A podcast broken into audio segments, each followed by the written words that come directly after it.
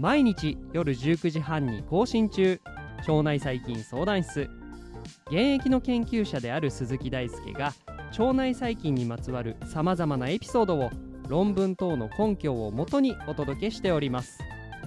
腸内環境や腸内細菌について詳しくなりたいあなたと一緒に楽しく最新の知見を学んでいきます。この番組は腸内細菌研究に基づいた医療創薬を推進するメタジェンセラピューティクス株式会社の提供でお送りいたします。今日も一緒に腸内環境の世界へ飛び込んでいきましょう。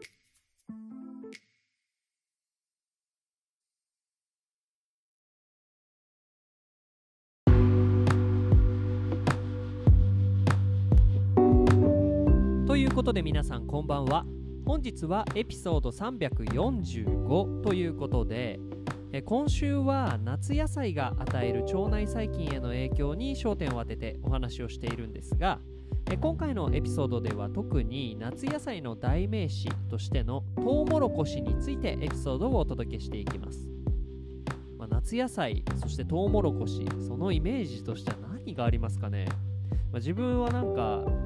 なんだろう千と千尋の神隠しでメイが抱えているとか、まあ、ふ普段というか、まあ、焼肉であとよく食べるメニュー、まあ、バター醤油を上につけて食べたりとかそういうこともありますしあとは、えーもらってきたものを、えー食べたりとか。そういうイメージがありますかね。あとは学生時代にお弁当にえートウモロコシが入っていたことも覚えていますね。まあ、皆さんはどういうタイミングでトウモロコシ食べますでしょうか？まあそんなトウモロコシですが、え今回はですねトウモロコシに含まれているアミロースに焦点を当てた研究になります。えトウモロコシに含まれているのはえグルコース、まあ、ブドウ糖が重合して、まあ、つながってできた高分子としてのアミロースが含まれているんですよね。まあ、なので元はグルコースなんですけれど、まあ、それがつながってできているアミロース。そしてもう一つアミロペクチンと呼ばれるですね、えーまたこれもグルコースを元とした分子なんですけれどアミロースとアミロペクチン。これが合わさってでんぷんになるんですけれど、まあ、こんなでんぷんがえトウモロコシには含まれています。まあこれはトウモロコシに限らずといったことではあるんですけれどね。で、まあ、アミロースとアミロペクチンはですね、えーグルコースのつながり方の違いだけしか、まあ、特に違いはなくて、まあ、これらがですね、えー合わさってグル、えー、でんぷんになっていると。で、えーアミロースを多く含むですね、えートウモロコシのでんぷんの一種が、えレジスタントスターチと呼ばれています。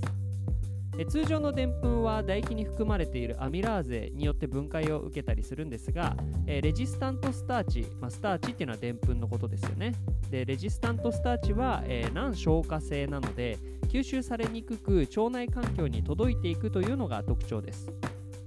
で、えレジスタントスターチは腸内細菌層に影響を与える。またですね、えー抗肥満効果、えー抗肥満作用があるというふうにも期待されています。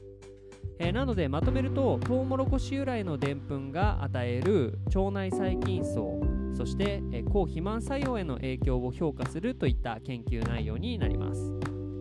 でこのお話はですね High Amylose、えー Cornstarch Regulated Gut Microbiota and Serum Bile Acids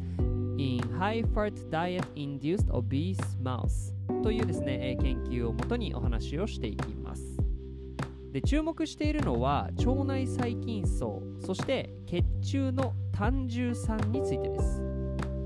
え今回はモデルマウスを使用した研究ということで、えー高脂肪食、まあ、脂肪をたくさん含むような食事を与えたマウスについてですね。アミロースを多く含んでいるトウモロコシのでんぷんを与えていきました。でそんな実験を行うと結果としては高脂肪食によって生じる体重の増加傾向をトウモロコシ由来のアミロースが多いでんぷんではですね、えー減少するような、傾向が確認されました。またトウモロコシ由来のアミロース、まあ、でんぷんをですね与えることによって肝臓における脂肪の蓄積あとは脂肪細胞の肥大化の傾向も減少しているということが確認されました。で、まあ、これは血中の脂質の存在状態が改善されたことに関係していると考えられます。またですねマウスの生理的な条件だけではなくてマウスに住んでいる腸内細菌層を変化させるということも示されています。さらにですね血中における単重酸のプロファイルも変化しているということでした。でまあ、単重酸というのは脂質の吸収に重要な役割を果たすような物質で、まあ、特にですねその脂質をですね小腸から吸収する上で重要な役割を果たすと。で人の体に脂質が吸収されるのは、えー、まあ、どうやって起こっているかっていうと、えー、疎水性と呼ばれる水を嫌う性質のある物質を、えー、浸水性の、え状況に持ち込んであげて、まあ、これによって私たちの主成分である水に溶けやすくなって私たちの体に吸収されるという変化が必要です。で、まあ、今回の脂質代謝に変化が見られた一つの仮説としては、トウモロコシ由来のでんぷんが腸内細菌層そして胆汁酸の代謝に影響を与えることで、えー、抗肥満作用を発揮しているということが、えー、仮説としては考えられました。まあ、ということで、まあ、今回実験結果として、まあ、トウモロコシ由来のですねアミロースがたくさん含まれているタイプのでんぷんだと、まあ、その肥満効果肥満を抑制するような効果があるということが示唆されているので、まあ、これはですねもうトウモロコシ、え、しっかり食べていきたいなというふうに思います。皆さんも一緒に夏野菜から腸内環境を健康にしていきましょう。腸内細菌相談室では番組に対する感想や質問リクエストを募集しています。Twitter や Instagram、Apple Podcast、Spotify からいつでもご連絡ください。この番組はメタジェンセラピューティクス株式会社の提供でお送りいたしました。それではまた明日お会いしましょう。バイバーイ。